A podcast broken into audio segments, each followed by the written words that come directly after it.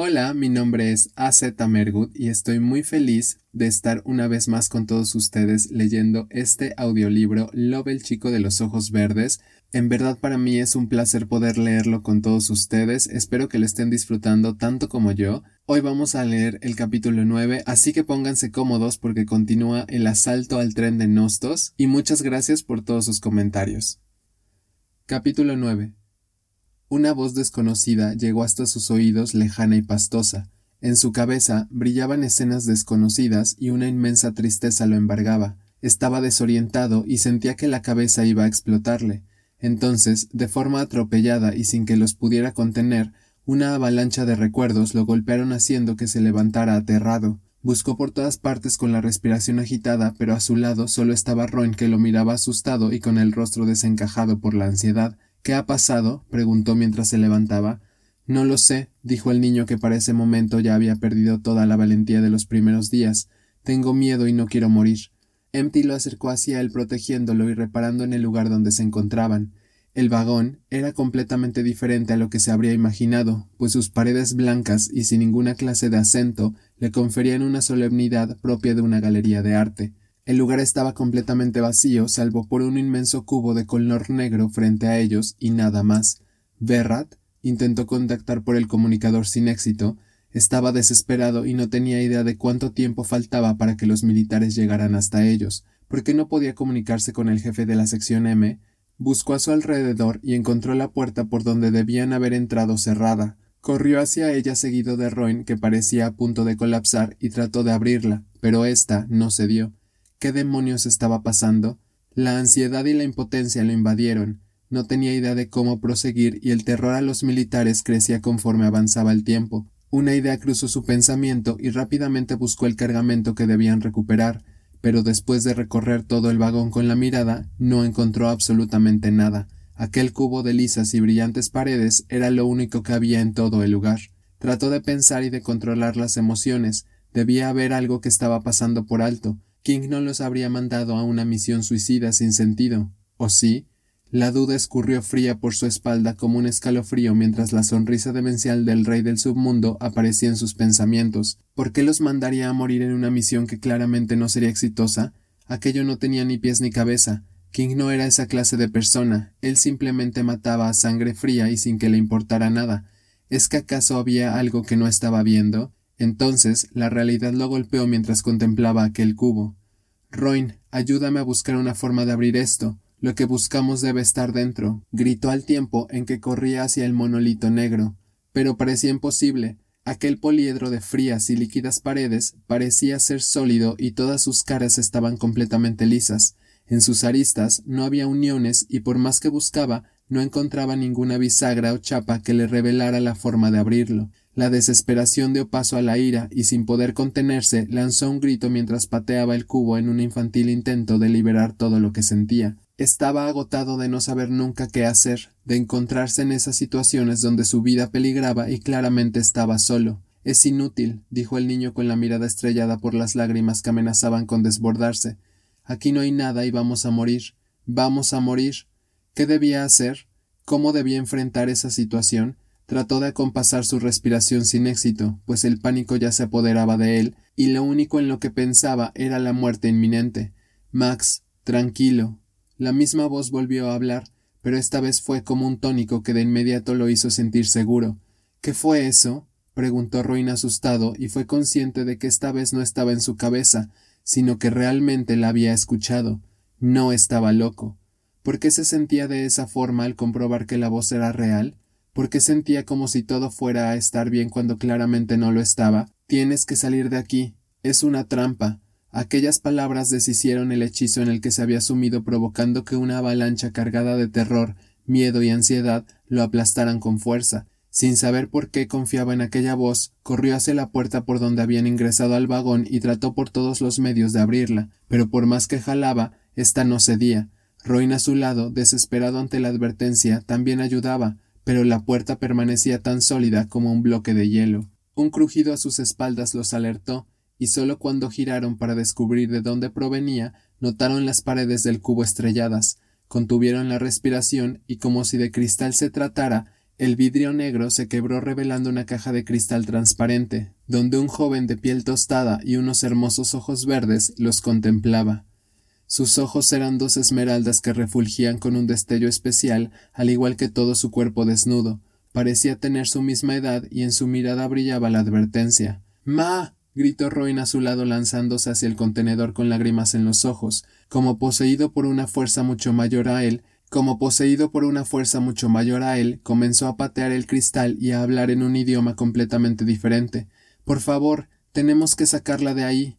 ¿Qué estaba pasando? Nada tenía sentido y se sentía como en un sueño. ¿Es que acaso no había despertado ya?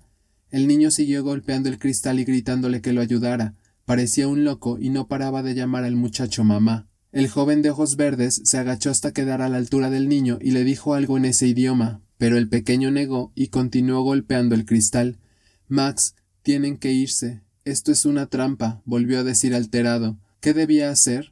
Todo giraba sin control y decenas de interrogantes se amontonaban una tras otra en su mente, haciendo que le doliera la cabeza. ¿Cómo sabía ese chico que era una trampa? ¿Por qué conocía su nombre y le hablaba con tanta familiaridad? ¿Por qué Roin veía a una mujer? Una sacudida en el tren hizo que recordara que allá afuera se estaba librando una batalla y sin dudarlo o saber exactamente la razón, tomó al niño por el brazo y corrió hacia la puerta mientras éste con todas sus fuerzas trataba de regresar a la caja de cristal y le gritaba que lo soltara. MT. ¿Qué demonios están haciendo? Los militares están por llegar, maldita sea. El grito de Berrat hizo que una nueva esperanza brillara en su corazón. El chico no estaba muerto y eso significaba que aún podían lograrlo. No vamos a dejarla, gritó Roin a su lado mientras lo golpeaba con fuerza y corría nuevamente a la caja. No voy a perderla otra vez. El niño actuaba como un verdadero loco, y Empty no tenía idea de qué hacer. Todo era caos y confusión. Un sonido opaco llegó desde el otro lado del vagón y de inmediato el pánico se apoderó de él. Eran los apaches que ya se acercaban unos poderosos tanques con hélices que estaban cargados con armamento militar y que por el sonido estarían con ellos en pocos minutos. Corrió hasta donde el niño inútilmente trataba de romper el cristal, pero antes de que lograra tomarlo por el brazo, éste lo encaró y le apuntó con su arma. Como si acabara de darse cuenta de algo obvio, cambió de objetivo y comenzó a disparar contra el cristal, pero éste no se quebró.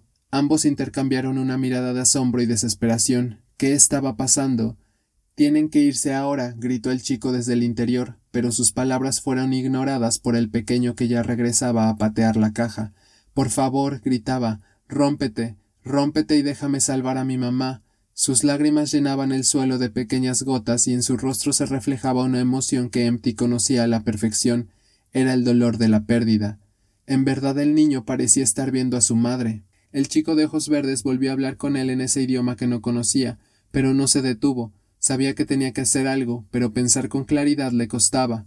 ¿Cómo podemos liberarte? preguntó iluminado por un rayo de claridad, pero la negativa del chico volvió a sumirlo en la angustia. No pueden. Salgan, por favor. No quiero que mueras. ¿Por qué estaba llorando? ¿Por qué sentía una conexión tan especial con ese muchacho al que jamás había visto? ¿Y por qué no podía dejar de pensar que si lo dejaba lo estaba condenando a una muerte segura? Sus emociones rugieron y con un inmenso pesar sujetó a Roen por la cintura, lo cargó y corrió hacia el otro lado rogando porque la puerta estuviera abierta. El niño chilló y se retorció, pero esta vez no lo soltó. Ambos estaban asustados, desesperación, ansiedad y miedo. La puerta frente a ellos se abrió y un tropel de muchachos semidesnudos entraron chocando entre sí. Al frente estaba Erin, y en cuanto lo vio corrió hacia él iracundo. ¿Qué demonios hiciste, Akuma? ¿Dónde está el cargamento? gritó fuera de sí seguido por sus compañeros que parecían igual de furiosos. Aquí no hay nada, solo esa caja con el chico dentro, dijo tratando de defenderse. Erin miró hacia el contenedor de cristal y al encontrarlo vacío levantó el puño mientras lo tomaba por la cota de malla. No mientas, maldita escoria. Escuchamos lo que decían tú y esa rata. Su expresión estaba bañada por el enojo y la ira. Ese contenedor está vacío. Dime qué demonios hiciste con el cargamento o te vuelo la cabeza. Erin le apuntó con su arma. Estaba fuera de sí y todos sus compañeros parecían estar bajo el mismo embrujo, pues ninguno hacía nada para detenerlo. Es verdad, gritó Roin a su lado asustado y esperando encontrar un aliado. Mi mamá está encerrada. Por favor ayúdanos a sacarla de aquí. La duda apareció en el rostro de los muchachos, pero Erin se mantuvo firme y no bajó su arma. Ya te dije que en esa caja no hay nada. Dame el cargamento o te vuelo los sesos, Sakuma. ¿Acaso se estaba volviendo loco? No podía ser posible que ninguno de los mercenarios se diera cuenta que dentro del contenedor había alguien cuando ellos claramente lo veían e incluso habían interactuado con él. Trató de pensar ¿acaso todo era una visión? una trampa imaginaria para recrear una persona dentro del contenedor y evitar que se hicieran con el cargamento. Entonces, ¿por qué les pedía que se marcharan? Lo llamaba por su nombre y sentía esa singular conexión. Desde que entraron en el vagón, nada había ocurrido de la forma planeada. Primero la oscuridad, después las voces y por último aquellas visiones extrañas que no lograba recordar. Todo parecía indicar que se estaba volviendo loco al igual que Roin y que los otros tenían toda la razón. ¿Dónde está el maldito cargamento? gritó el chico fuera de sí y a punto de accionar su arma, pero antes de que pudiera hacerlo, el sonido de las detonaciones hizo que todos se lanzaran al suelo buscando al enemigo. Pero no se trataba de los militares, sino de Roin que tenía la mirada perdida y les apuntaba a todos. No hay cargamento, gritó desesperado, solo este maldito cubo que debemos romper para liberar a mi madre y todos me van a ayudar a hacerlo. Sus palabras sonaban firmes y todo rastro de temor había desaparecido. Era la primera vez desde su captura que actuaba de esa forma. Parecía realmente dispuesto a matar al primero que lo contradijera.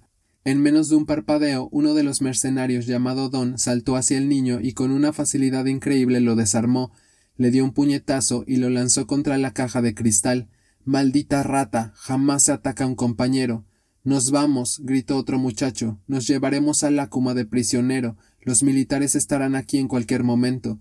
Fue como si sus palabras activaran la ráfaga de detonaciones que le sucedieron. Decenas de municiones atravesaron las paredes del tren como simple mantequilla, haciendo que todo quedara sumido en una lluvia de metal.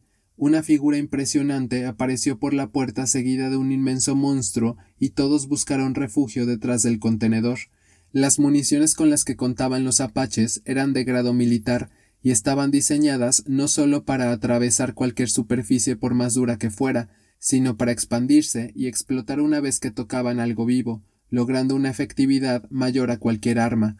Berrat se colocó detrás de la caja de cristal y el oso a su espalda rugió mientras las balas lo perforaban y hacían explotar su cuerpo. Tenemos que salir de aquí, gritó por sobre el caos mientras les hacía señas para que lo siguieran pero antes de que pudieran ponerse en marcha, un equipo de élite militar entró en el vagón y comenzó a disparar contra todo lo que se movía. Estaban en una clara desventaja. Los equipos de élite eran casi indestructibles. Todos portaban una armadura veinte veces más resistente que la de Berrat y sus armas estaban diseñadas para destruir todo lo que se pusiera en su camino. Sabía que no lo lograrían, sus municiones estaban por agotarse y ninguna de sus mejoras era rival para la de los militares o el apache que seguía disparando. Usaremos mi mano, gritó Berrat. Creará una distracción y podremos salir. No se detengan y continúen hasta el final del tren. Hacía un par de años que el joven le había pedido una modificación especial después de sobrevivir un sitio por más de una hora y casi haber muerto. Aquel día todo su equipo había perecido, y reconstruir su cuerpo después de aquel evento fue una proeza que tomó semanas de trabajo. La mejora consistía en una potente bomba a base de un increíble líquido creado por su maestro en una alta concentración que podía destruir un tanque sin problema alguno, según el joven de piel oscura, sería su despedida si algún día volvía a encontrarse en aquella situación. Los mercenarios asintieron y el joven se desarticuló la mano con cuidado. Empty buscó desesperado a Roin y lo encontró contemplando con adoración y lágrimas en los ojos la caja, mientras el chico en su interior le decía algo en ese idioma desconocido. Una punzada en el pecho le hizo darse cuenta de que no correría como los demás, que no estaba listo para abandonar a la persona que veía. La mano de Berrat voló por el aire como en cámara lenta, y en cuanto tocó el suelo del vagón se produjo una potente detonación que hizo retumbar todo el tren. Un potente zumbido le impedía escuchar bien. Todo estaba lleno de humo y pedazos de carne y metal lo cubrían todo como en una zona de guerra. Buscó a Roin y lo descubrió junto a la caja. Los demás ya se movían y Berrat le gritaba algo que no lograba escuchar, pero no podían dejarlo ahí, no podía irse sin el niño. Corrió hasta él, pero la mano de Erin lo detuvo antes de que pudiera acercarse. Se giró para encarar al mercenario y se encontró con Berrat. Intentó decirle algo, pero el joven con la prótesis prestada lo cargó con una facilidad propia de alguien de su tamaño y se echó a correr hacia el otro lado. No, Por favor, no podemos dejarlo. gritaba, pero Berrat no le prestaba atención y ya corría entre los escombros hacia la salida. Quería detenerlo y hacer que volviera por Roin, pero el niño no se movía y parecía no tener intenciones de hacerlo. Ambos llegaron al segundo vagón y el joven se detuvo. Apuntó con la mirada a su nuevo recluta lo mejor que pudo y dos láseres saltaron hasta el cuerpo del niño que al instante chilló y se revolcó en el suelo moribundo. Empty sintió como perdía todas las fuerzas. ¿Por qué estaba actuando de esa forma cuando podían haberlo salvado? Tenían que regresar y ayudarlo. Sin embargo, hacían todo lo contrario. Algo en su interior se quebró. Sabía que Roin seguía vivo y ambos se alejaban cada vez más. Gritaba y decía algo que ni siquiera entendía, Lloraba e imploraba que lo dejaran regresar. No podía marcharse sin ninguno de los dos. Aquellos hermosos ojos verdes lo siguieron hasta el final del vagón y una sensación de asfixia se apoderó de él. No podía dejar al chico de piel tostada. Tenía que regresar y hacer todo lo posible por liberarlo. Tenía que salvarlo. Tenía que salvarlos a ambos. La idea hizo que lanzara un grito de angustia, pero antes de que pudiera pedirles perdón, ya saltaban fuera del vagón. El frío hizo que su cuerpo reaccionara y fuera consciente de lo que gritaba a todo pulmón, pero el jefe de la sección M parecía dispuesto a ignorarlo y no se detenía en su carrera hacia el final del tren. Un rugido estrelló la noche junto a las detonaciones que ya lo seguían, en el momento en que la bestia que habían dejado atrás cargaba nuevamente contra ellos. ¿Es que acaso no moría? Si no hacían algo, aquel monstruo lo seguiría hasta matarlos. Le gritó algo al oído a Berrat que no paraba de correr y éste asintió. Aceleró y Empty lanzó su última esperanza en forma de granada, una pequeña ampolleta con el mismo líquido que su maestro había creado y que solo unos minutos antes los había salvado. La detonación en el cuerpo del animal fue casi instantánea y la onda expansiva los lanzó fuera del tren. Ambos chocaron contra algo frío y duro y un segundo más tarde la selva se los tragó. Permanecía en el suelo de un oxidado y viejo tren de carga. Hacía minutos que su respiración se había acompasado, pero sus músculos parecían reacios a obedecerle. Los disparos y las detonaciones ya no se escuchaban, pero aquel zumbido horrible aún reverberaba en sus oídos, produciéndole un inmenso dolor de cabeza. Estaba agotado y su mente embotada. No era capaz de pensar nada, solo de contemplar las pequeñas estrellas que de vez en cuando se colaban por el follaje alto de la selva. Un sonido conocido llegó hasta él y supo que estaban por llegar a su destino. Las olas rompían contra la costa a la lejanía con una canción triste y acompasada, como testigos del fracaso que los acompañaba y que ninguno lograba ahuyentar. No entendía cómo es que seguía vivo, ni por qué Berrat lo había salvado cuando claramente dejarlo morir era una mejor opción, pero ya nada tenía sentido. Aparentemente había engañado a la muerte una vez más. Se incorporó pesadamente y una punzada de dolor le confirmó lo que ya presentía. Tenía la muñeca rota, dos cortes profundos en el brazo y el abdomen y decenas de incontables laceraciones de menor tamaño en todo el cuerpo. Los otros tres muchachos que habían sobrevivido estaban peor. A Grillo le faltaba casi todo un brazo y un torniquete mal hecho aún goteaba. Moose, el chico del equipo Batab, tenía una fractura expuesta en el fémur y Erin controlaba una hemorragia en el pecho con dificultad. En el tren había un cuerpo más, pero tenía la cara tan desfigurada que no logró identificar de quién se trataba. Ellos eran los únicos sobrevivientes. De veinticuatro muchachos, solo cinco habían regresado con vida. Desolación. Unas inmensas ganas de vomitar lo invadieron en cuanto los recuerdos de la noche volvieron nuevamente hasta él. Corrió hasta el borde del tren y descargó todo lo que tenía en el estómago mientras dejaba que el llanto lo invadiera. Sabía que no podía hacer nada y que para ese momento Roin ya debía estar muerto, convirtiéndose así en uno más de tantos otros que anteriormente habían entregado la vida por un despiadado tirano que los controlaba como simples marionetas. La horrible sonrisa de King brilló en su cabeza y el odio creció en su corazón. Detestaba a ese hombre, odiaba el poder que ejercía sobre él y lamentaba no poder detenerlo, ser tan pequeño para frenar a un temible huracán.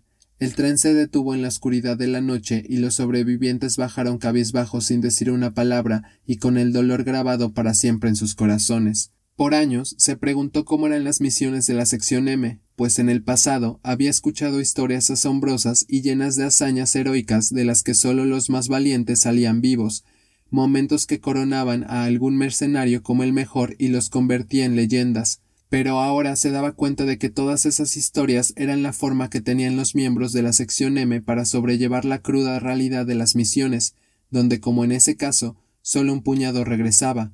Aquellos momentos efímeros de fama era lo que los mantenía cuerdos y listos para entregar su vida en la siguiente misión. ¿Sabes por qué lo hice, verdad? preguntó Berrat, que hasta ese momento no se había movido de su lugar y parecía a punto de colapsar. Empty apretó los dientes y no pudo contestar. No quería tener esa conversación en ese momento. Se convirtió en un riesgo que de no ser exterminado habría acabado también con tu vida, dijo el muchacho mientras trabajosamente se levantaba. Te lo dije, Empty. La vida de ese niño no valía nada. Nunca debiste salvarlo. Se convirtió en un peón y murió como eso. La descarga eléctrica recorrió todo su cuerpo más rápido que sus pensamientos, y antes de que pudiera darse cuenta de lo que hacía, su puñetazo ya impactaba a Berrat en la cara, mientras las lágrimas se le saltaban de los ojos. Ninguna de nuestras vidas vale nada. ¿Acaso no te das cuenta? Todos somos unos malditos peones al servicio de King. La frustración, el cansancio y el dolor hacían que las palabras le salieran amargas y atropelladas por la boca. Estaba cansado de sentirse utilizado y sin valor, de vivir siempre con miedo. La patada del muchacho lo hizo doblarse por la mitad mientras perdía todo el aire. Yo solo hice lo que tú no te atreviste. Él era tu responsabilidad. Sus palabras hicieron que se dejara caer en el suelo sin argumentos y sin poder contener las lágrimas. Era verdad lo que le decía. Él era el causante de todo por cuanto Roin y Asan habían pasado. Ambos habían sido su responsabilidad y ahora estaban muertos. Todo era su culpa. Odio y dolor. Espero que no estén cansados, dijo la fría voz de Sima. El hombre apareció al otro lado de la nave con su característico andar sigiloso y su rostro sin expresión. King los ha convocado a ambos a una reunión en su hogar. Les recomiendo que se pongan algo decente y estén listos en diez minutos. Berrat resopló y Empty sintió como todo su cuerpo se tensaba. ¿Por qué habían sido convocados a la mansión de King? ¿Por qué el rey del submundo quería verlos en su territorio?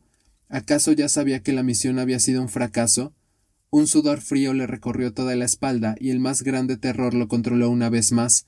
No quería enfrentar a King, tener que volver a ver aquella sonrisa demencial que tanto odiaba, pero también sabía que no podía negarse. Si no acudía a la cita, estaba muerto. No me gusta esperar, dijo Sima con frialdad y desapareció en uno de los dos autos que permanecían estacionados en la entrada de la base militar. Empty trató de controlar la respiración, pero le era imposible. Sabía que King lo asesinaría y que todo habría sido por nada. Trató de sostenerse de algo, pero no lo logró. Se asomó por el costado del tren y volvió a vomitar. Y así da fin el capítulo 9. En verdad espero que lo hayan disfrutado y que les haya interesado.